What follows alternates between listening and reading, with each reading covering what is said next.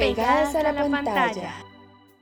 Hola a todos y bienvenidos a Pegadas a la pantalla. Yo soy Pau. Mi nombre es Angélica y finalmente llegó el día. En el capítulo de hoy vamos a hablar de novelas. Exactamente, hicimos un tag de novelas para discutir sobre este género que las dos amamos con locura. Y quién sabe, tal vez entre la conversación se vayan algunas discusiones.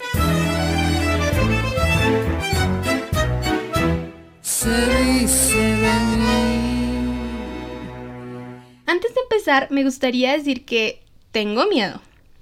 En el tema de las novelas es donde Pau y yo tenemos más acuerdos y más desacuerdos, pues aquí nuestros gustos tienden a ser un poco extremistas. O los amamos o los odiamos. Pero como siempre decimos, entre gustos no hay disgustos, así que empecemos con nuestra primera categoría, novela favorita. Esta fue muy difícil de elegir para mí, lo estuve dudando por mucho tiempo, pero el corazón es quien manda y mi corazón dijo que eligiera a la hija del mariachi.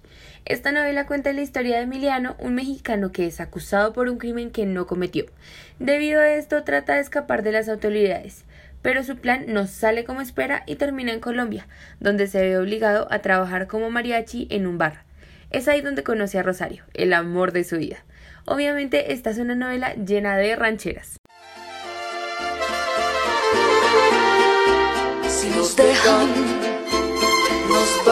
A querer toda la vida. Creo que la música es una de mis cosas favoritas de esta novela.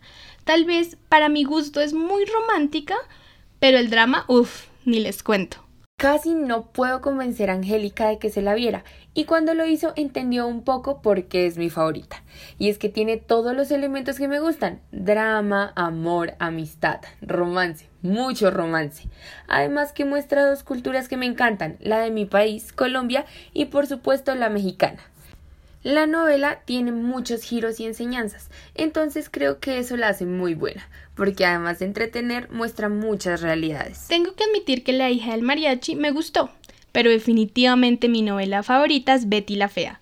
La he visto unas tres veces y de vez en cuando me gusta repetirme un par de capítulos. La novela cuenta la historia de Beatriz Pinzón Solano, una mujer inteligente, pero poco agraciada, que entra como secretaria a Ecomoda, Rápidamente se convierte en la mano derecha del presidente, Armando Mendoza, y se vuelve fundamental para el funcionamiento de la compañía. Y antes de que lo digan, yo lo sé, esta novela es tóxica y tiene millones de problemas. Pero que tenga un lugar en mi corazón no significa que no podamos criticarla. La verdad es que yo creo que todas las novelas son tóxicas y normalizan cosas que realmente no están bien pero no podemos negar que son todas estas cosas las que hacen tan entretenidas y mantienen a la gente durante meses ahí, capítulo tras capítulo. Betty es una novela que vi hace poco tiempo. Angélica siempre me decía que me iba a gustar mucho y así fue. Entonces también está en mi top 5 de novelas favoritas.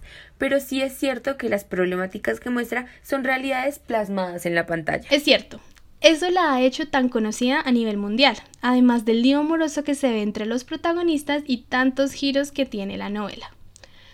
Yo la recomendaría a ojo cerrado, pero recuerden que se vea en la pantalla no significa que debamos serlo. A mí me gusta lo tóxico en la ficción, no en la vida real.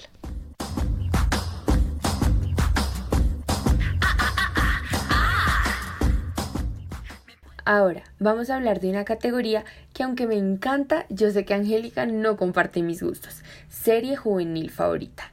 Esas que nos hacen desear relaciones y amistades como las de la pantalla. Así es. Y es que yo creo que cuando estábamos pequeños soñábamos con vivir un cuento de hadas como no lo pintaban todas esas series y queríamos crecer para vivir todo eso. Pero ahora que estamos en esta edad vemos que nada es como lo mostraban. Pero bueno, Definitivamente mi serie favorita juvenil es Grache, quien después de descubrir que es una bruja y que tiene poderes, tiene que aprender a controlar su magia y llevar una vida, entre comillas, normal, con dramas amorosos, amigos y obviamente algunos enemigos. Es realmente buena. Tanto así que yo deseaba tener poderes como ella. así como tú, cuando yo estaba sola intentaba decir los hechizos o intentaba algunos nuevos para ver si por arte de magia yo también era bruja y no lo sabía. Me gustaba mucho el romance de esta serie y a diferencia de muchas otras, la villana también era uno de mis personajes favoritos. pero sin dudarlo ni un momento, mi serie juvenil favorita es Rebelde. Me encanta. La veo desde muy chiquita y cuenta la historia de un colegio de élite en México, donde el amor, los problemas de adolescentes y sus padres son el pan de cada día. En este colegio un grupo de seis jóvenes deciden crear una banda. Esta traspasó la pantalla y generó un boom en Latinoamérica y muchos otros países del mundo en la primera década del siglo XXI. A mí no me ha llamado la atención verla. Sé que a Pablo le encanta todas las historias de amor, la música y todo lo que tenga que ver con RBD. Pero la realidad es que no creo que sea mi estilo. Pero como dicen por ahí, nunca digas nunca. No se sabe en qué momento me pique el bichito de verla y después hagamos un podcast solo de esta serie. O no. Creo que la Angélica de hoy en día no disfrutaría ver esta novela. Además, no me quiero meter con una de tus novelas más amadas. Bueno, por ese lado sí sería mejor que no la vieras, porque si no te gusta sería un golpe para mi corazón. Sería lo máximo que pudiéramos hacer un podcast sobre esto, pero la verdad no creo que la vayas a ver, porque como fue tan buena, tuvo tres temporadas, más de 400 capítulos, mucha toxicidad y otras cosas que no son muy de tu estilo, aunque la esperanza es lo último que se pierde.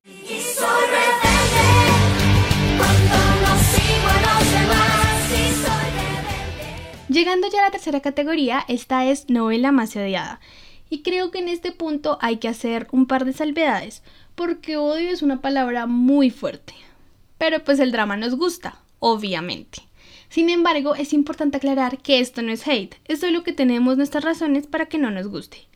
La mía es Escobar, el patrón del mal. Esta novela cuenta la historia del narcotraficante Pablo Escobar, y aunque las actuaciones de sus protagonistas son muy buenas, yo simplemente estoy cansada de las narconovelas.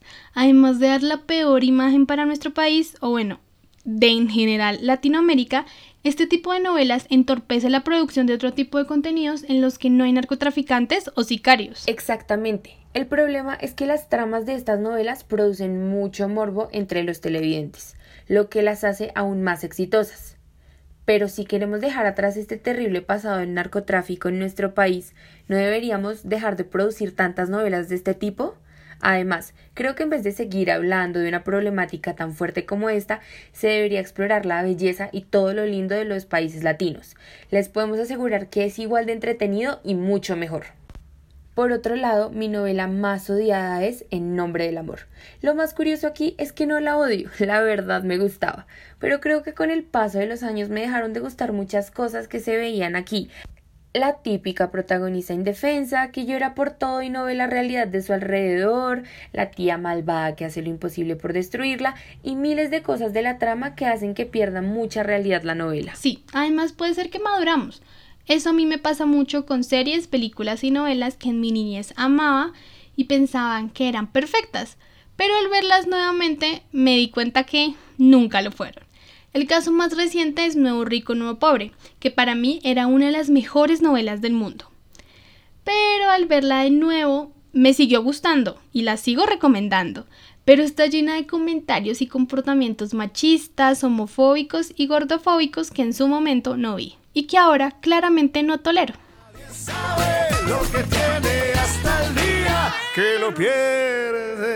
Pero bueno, dejemos de lado las cosas malas y sigamos con el tag. La siguiente categoría de la que vamos a hablar es novela con el peor final. Creo que esta es una de las categorías más difíciles, porque lo que algunos consideran malo, otros lo aman. Entonces, recordemos que todo esto es desde nuestra perspectiva. En mi caso, el final de novela que menos he disfrutado ha sido Lo que la vida me robó. Creo que esta es una novela muy buena y su reparto es de primera línea. Pero de verdad que al final no se entienden muchas cosas, queda muy abierta, nadie dice nada y de alguna manera deja un sinsabor muy maluco. Digamos que la novela dejó las expectativas tan altas que al final a mi parecer no dio la talla. Es que eso es lo más difícil de un final, las expectativas de los fans. En este caso, mi respuesta es Los caballeros las prefieren brutas. Esta novela cuenta la historia de Cristina, quien después de enterarse que su prometido le es infiel con su mejor amiga, cancela su boda y empieza a buscar un roommate porque ella sola no puede mantener su apartamento. Es ahí cuando conoce a Alejandro, pero por una pequeña confusión Chris piensa que él es gay y empieza a ser incómodo cuando se enamoran. Este es el tipo de novela que empieza muy bien, pero que en el camino cae en picada. El final fue tan decepcionante para mí que incluso sentí que perdí mi tiempo al verla. Definitivamente estamos de acuerdo. De eso tan bueno no dan tanto. Y a veces los mejores comienzos tienen los peores finales. O lo que mal empieza es lo que mejor termina. Mejor dicho, eso es muy incierto.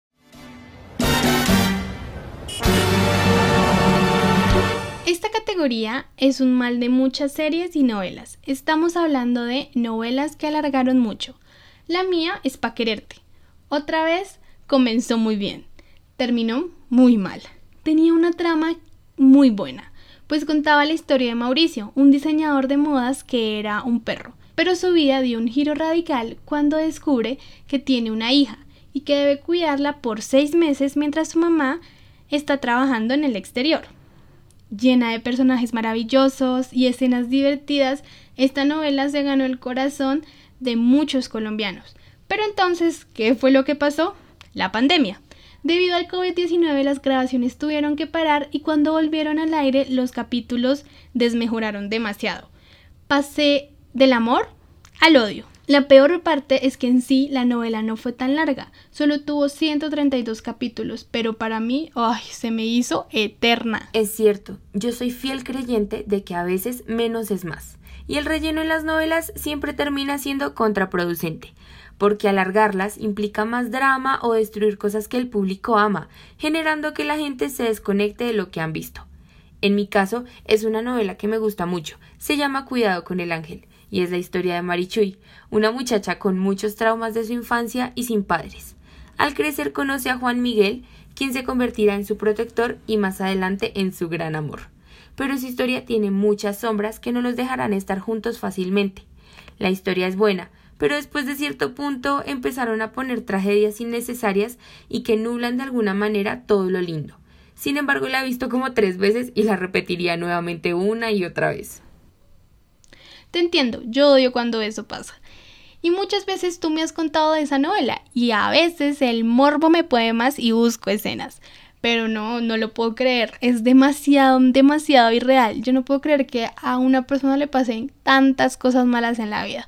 La verdad, lo que a mí más me gusta de esa novela, con lo poco que he visto, son los protagonistas. Ambos, tanto él como ella, son muy, muy atractivos y muy buenos actores. Bueno, yo no sé qué piensan ustedes, pero para mí el tiempo se nos pasó muy rápido. Creo que este tema de las novelas nos apasiona mucho y es por esto que vamos a hacer una segunda parte de este tag para que este podcast no quede tan largo. Así es, pero antes de irnos queremos recordarles que este mes en nuestro Instagram estamos haciendo trivias y los miércoles recomendaciones. Gracias por escucharnos y quédense pegados a la pantalla.